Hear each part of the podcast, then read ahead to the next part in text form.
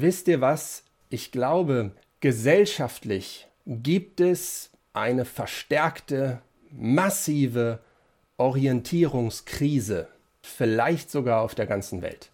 Das ist erstmal nur meine Meinung, das ist meine Wahrnehmung. Ich glaube, es ist irgendwie ganz viel durcheinander und es gibt keine klare Wege, wie gehen wir mit den Situationen um, die wir gesellschaftlich, politisch, global erleben. Es gibt eine Orientierungskrise. Und da könnte ich ja fast so eine Retroromantik entwickeln. Dabei bin ich erst 35, aber ich denke, ach, wie schön war das in meiner Jugend, so Mitte der 90er, Ende der 90er Jahre. Ja, als in der Tagesschau noch klar erkennbar für alle einfach die Wahrheit gesagt wurde. Ja, also so, das waren sich alle völlig einig.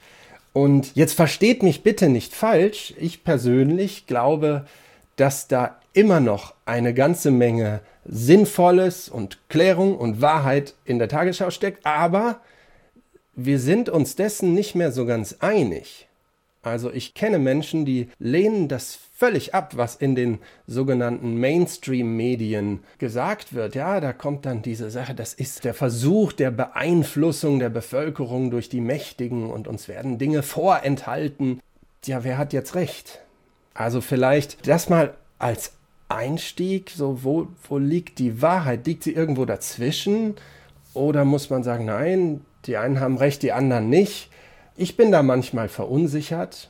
Ich glaube, in unserer Gesellschaft sind es einige. Also meine These, es gibt eine Orientierungskrise. Meine Frage, wie gehen wir als Christen damit um? Ja, es ist eine komplexe Welt. Herzlich willkommen im echten Leben. Was hat das mit unserem Glauben zu tun? macht das einen Unterschied? Das will ich heute entdecken. Und ich habe einen Bibeltext rausgesucht, der ist weltberühmt über die christlichen Kreise hinaus, vor allen Dingen in der Philosophie. Ihr werdet gleich sehen, warum. Und es ist eine Begegnung zwischen Jesus, der angeklagt ist, verurteilt werden soll, und Pilatus. Und Pilatus soll den also verhören und die Wahrheit rausfinden und ihn dann entweder freisprechen oder eben nicht. Ein Ausschnitt aus diesem Gespräch. Da sagte Pilatus zu Jesus, dann bist du also tatsächlich ein König. Jesus erwiderte, du hast recht, ich bin ein König. Ich bin in die Welt gekommen, um für die Wahrheit Zeuge zu sein. Dazu bin ich geboren. Jeder, der auf der Seite der Wahrheit steht, hört auf meine Stimme. Wahrheit?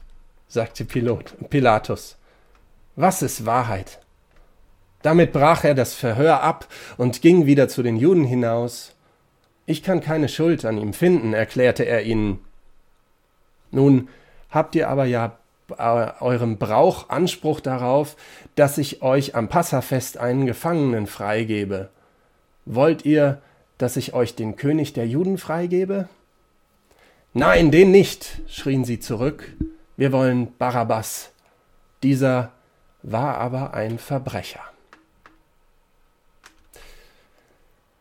Das ist ein Teil der Passionsgeschichte. Jesus wurde danach gegeißelt und ans Kreuz geschlagen, ist gestorben, dann auferstanden. Ähm, und so weiter. Das ist also ein Ausschnitt aus Leben und Sterben Jesu. Was ist Wahrheit?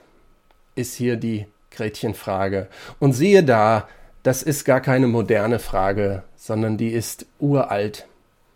Die spielte eine große Rolle im antiken Griechenland und die spielte scheinbar hier eine große Rolle bei Pilatus, der damit aber abbricht als gäbe es keine Antwort darauf.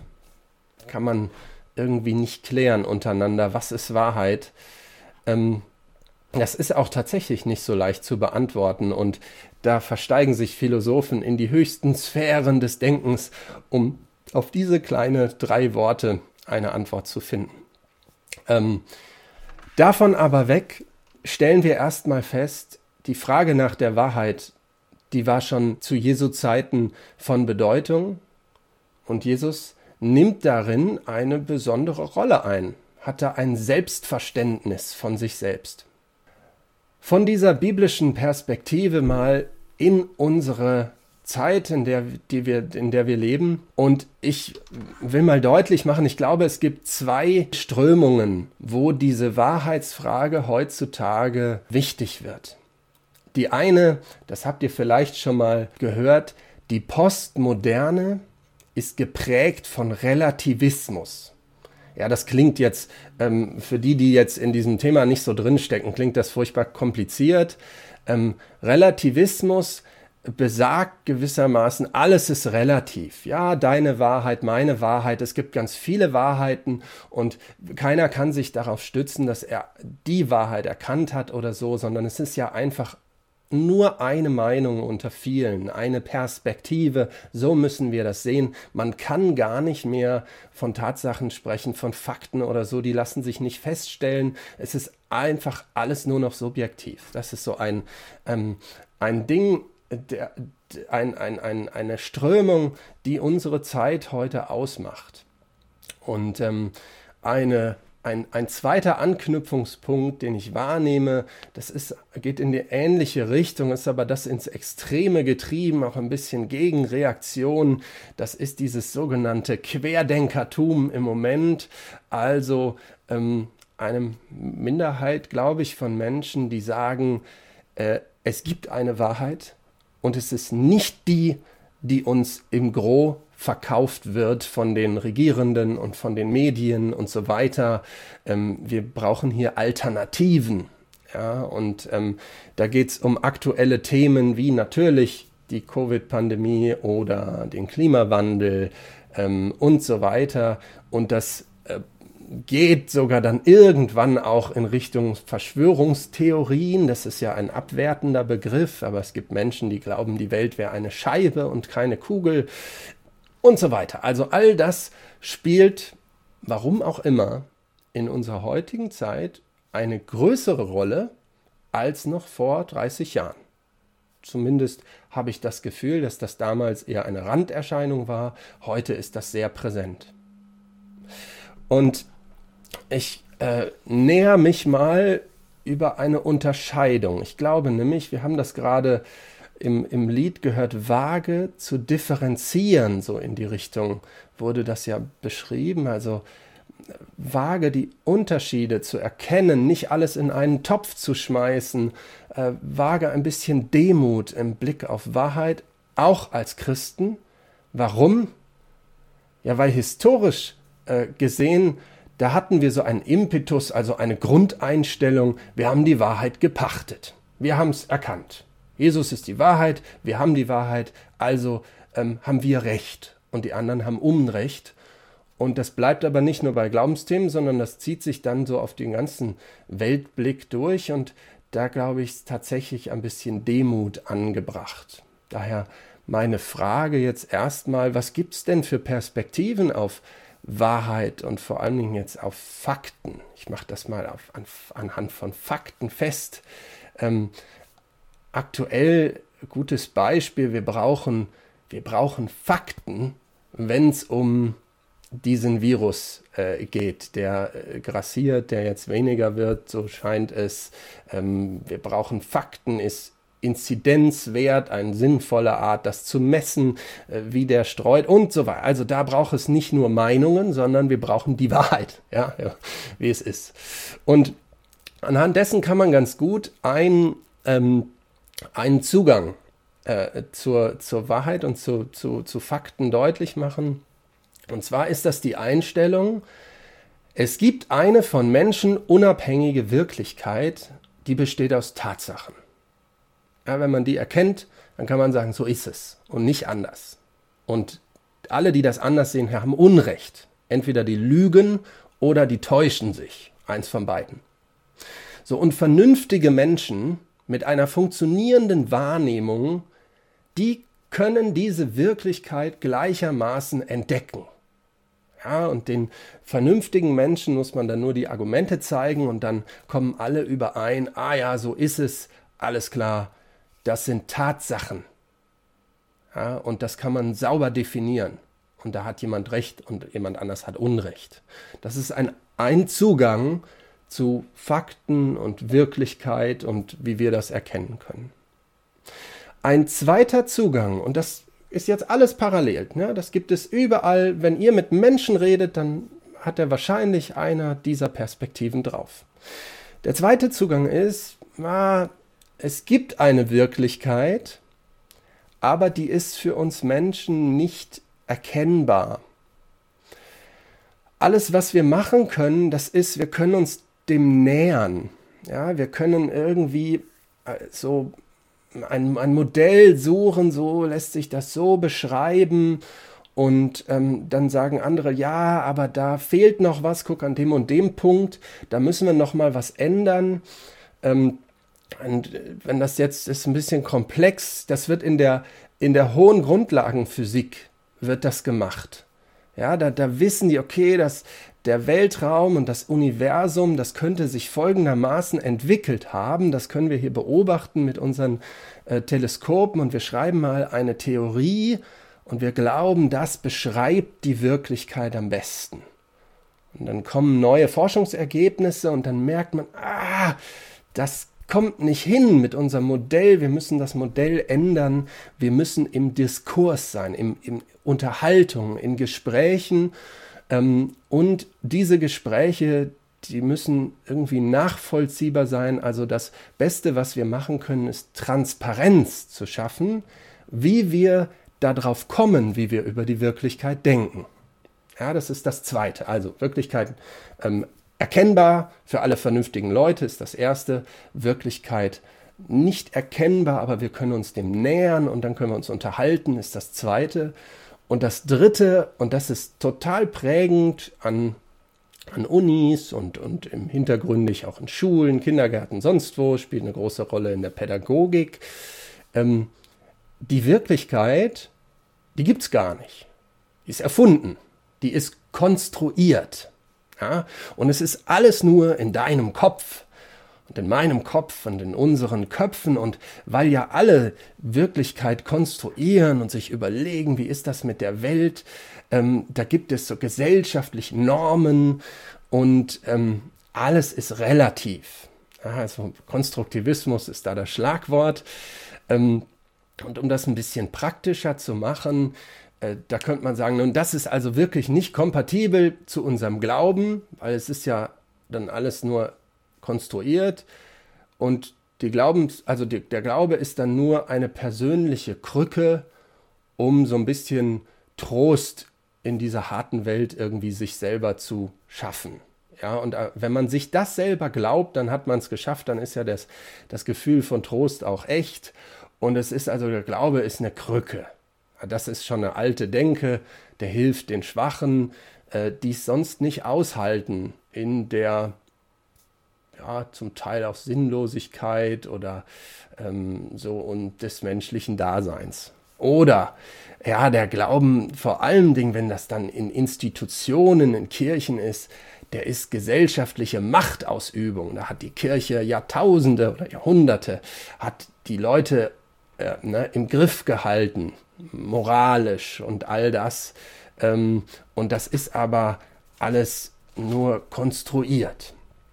So, das ist also ein negativer Blick, äh, den kann man da einnehmen und kann dann sagen, nein, also Konstruktivismus müssen wir als Christen komplett ablehnen. Guck mal, was die hier und da denken.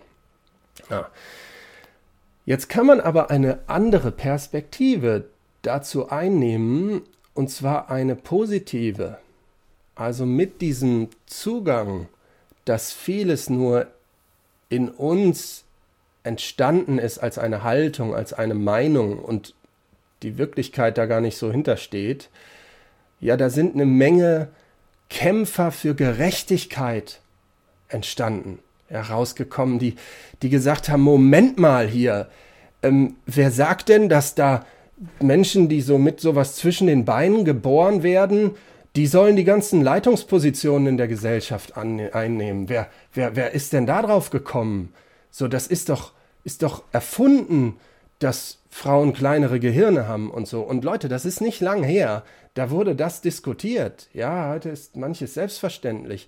Aber da kamen viele, die, die da angefangen haben zu kämpfen für, für Gerechtigkeit unter den Geschlechtern die sagen, das ist gesellschaftlich konstruiert, dass, was weiß ich, Frauen in die Küche gehören, sondern guck mal, was die alles können. Guck doch mal, ähm, hier, die, die können ganz andere Positionen einnehmen und wir können das sogar umdrehen ähm, und Frauen an die Macht und sonst was. Ja, also, ähm, und ich würde sagen, das waren ganz wichtige Impulse, die daraus kamen, dass die in Frage gestellt haben, äh, ob es wirklich eine, eine, eine, Wirklichkeit gibt hinter der Vorherrschaft der Männer ne, so, und dem Patriarchismus, der unsere Gesellschaften prägt. Und da gab es einen Riesenumbruch und ich würde sagen, es wird ein Stück weit gerechter. Auf jeden Fall wird es freier. Ja, also Menschen haben mehr Möglichkeiten zu wählen. Und da würde ich sagen, nee, das waren gute gesellschaftliche Impulse. Also nicht immer alles gleich äh, negativ sehen. Und sogar im christlichen Glauben gab es da ganz wichtige Impulse und gibt es ähm, ein Beispiel, also mal angenommen, da möchte jemand nach Afrika gehen in die Mission. Und jetzt gibt es zwei Blickwinkel, die man da einnehmen kann. Ja, dass da jemand geht, motiviert, mit so einem Blick auf die Afrikaner, sage ich mal pauschal, ihr seid so bemitleidenswerte Verlierer der Globalisierung. Ähm, ihr braucht Hilfe, ich, ich will euch helfen. Ja, das kann eine sehr christlich angemalte Perspektive sein auf Missionen in Afrika. Ähm, so und das Problem damit, und das war häufig eine Motivation. Ich würde sagen, es ist heute auch noch eine Motivation, auch um Geld zu geben. Ja, diese, wir müssen denen helfen. Diese Mitleidsschiene, das verstärkt die Opferrolle. Wenn du dein ganzes Leben lang immer nur hörst, mir muss geholfen werden, ich kann nichts, und die ganze Zeit dann im Vergleich diese Hochleistungs-Westler-Gesellschaften siehst mit einer Wahnsinnsausbildung, 25 Jahre lang zum Teil und, und so weiter, so, und du lernst immer, ich kann, ich kann da nichts dagegen, so, ich, ich habe nichts. Ja? Dann glaubst du das irgendwann.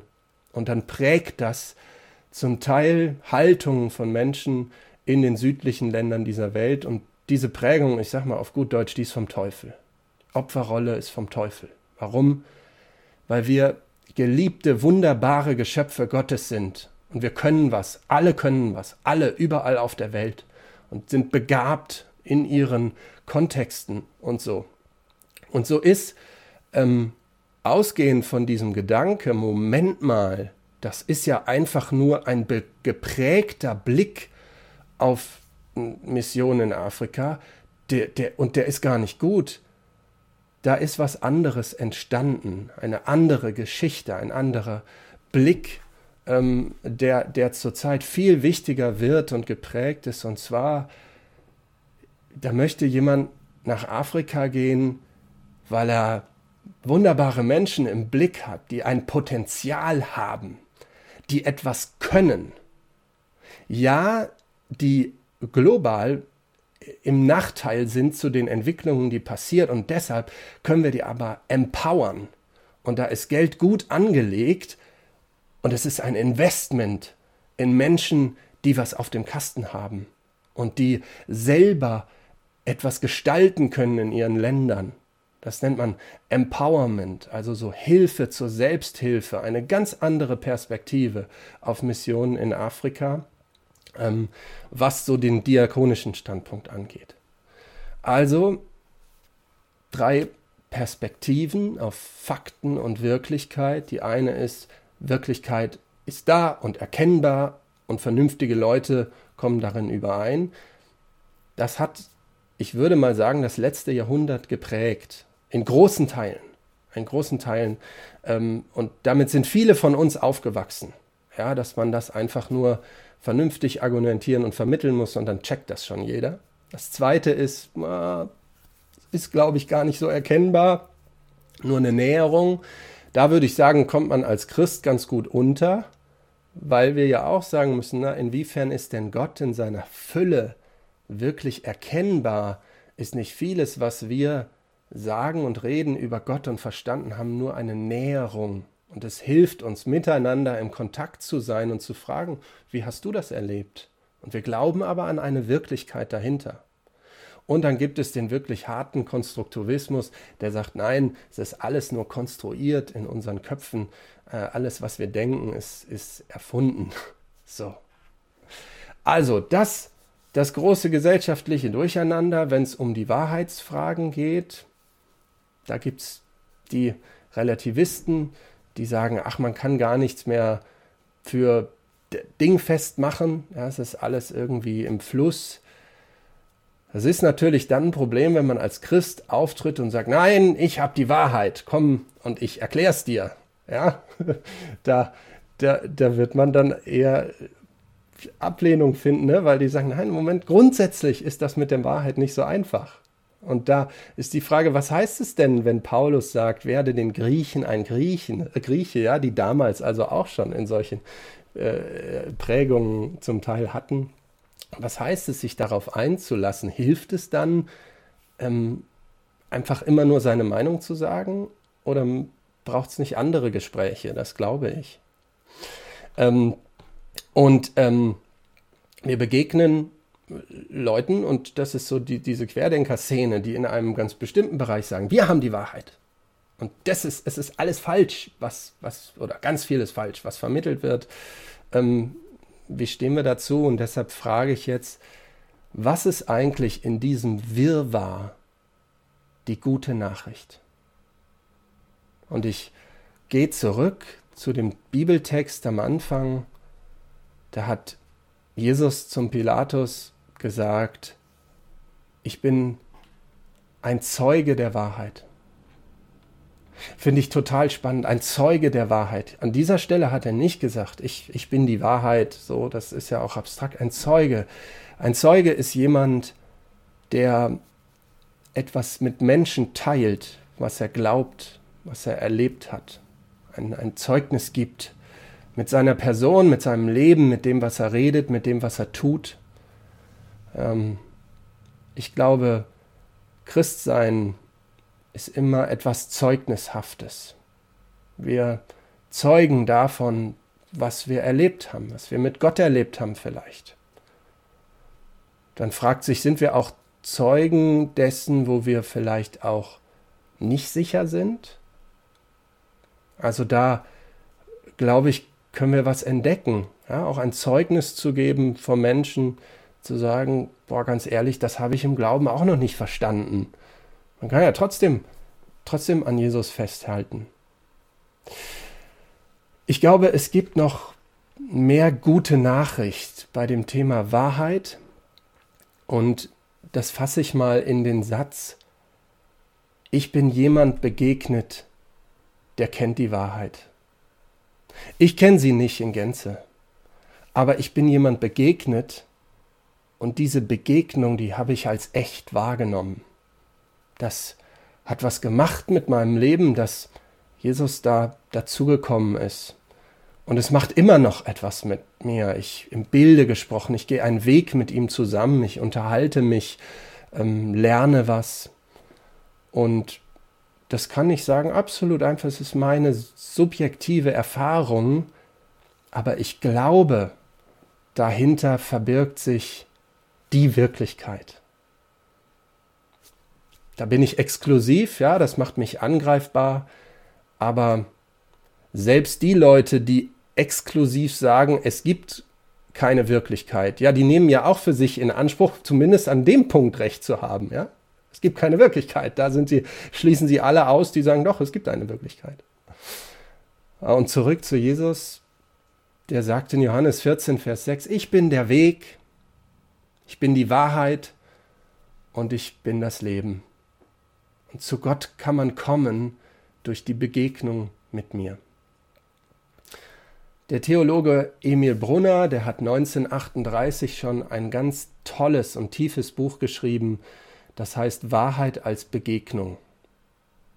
Und da drin, da wirft er das über den Haufen, diese ewige Streit zwischen dem Objektiven, was für alle erkennbar sein müsste, doch und dem Subjektiven Und er sagt, nein, wir kommen so nicht weiter, nicht als Gesellschaft, auch nicht als Einzelperson, als Christen auch nicht.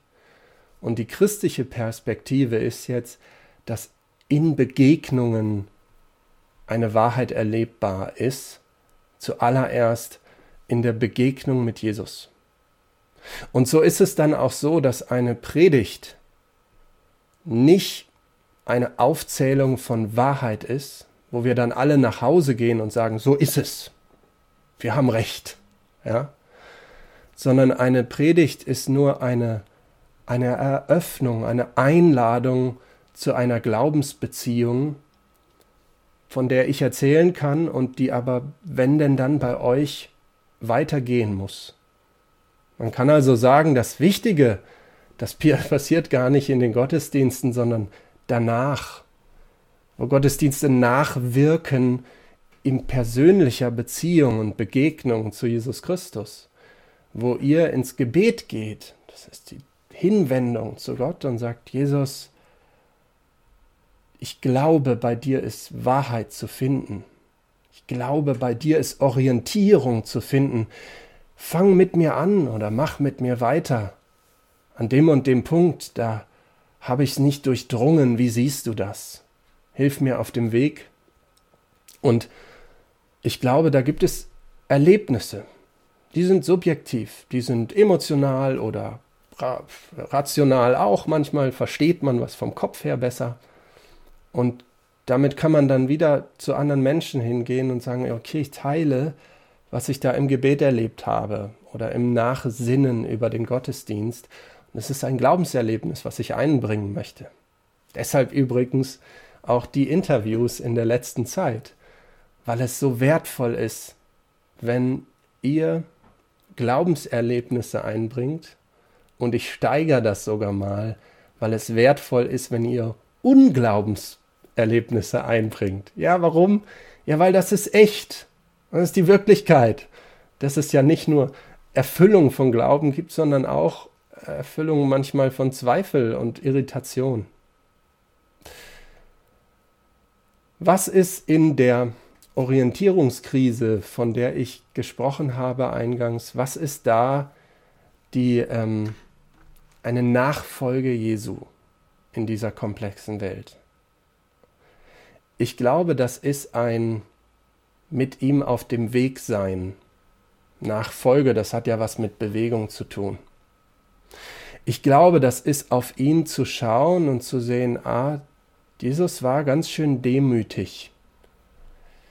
Der wirkte nicht so, als hätte der die Wahrheit gepachtet.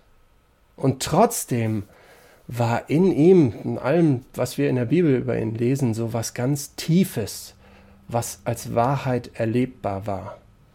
Menschen sind heil geworden von psychischen Krankheiten, von körperlichen Krankheiten, von geistlichen Verwirrungen und Krankheiten. Ähm, Menschen haben neue Hoffnung gefunden für ihr Leben. Menschen haben durch die Begegnung mit ihnen in die Versöhnung gefunden mit sich selber und mit anderen. Menschen haben neue Perspektiven und Zugänge zu ihrer Lebensgestaltung gefunden. Manchmal sogar haben die gemerkt, oh, ich nehme für mich wahr, dieses oder jenes, das hat richtig, das ist schlecht für mich, für andere. Ja, und ich, ich nehme mal mein Geld, das ich vorher immer nur gehortet habe, und ich gebe anderen was ab und ich gehe damit jetzt anders um, denn ich habe in Jesus Wahrheit entdeckt.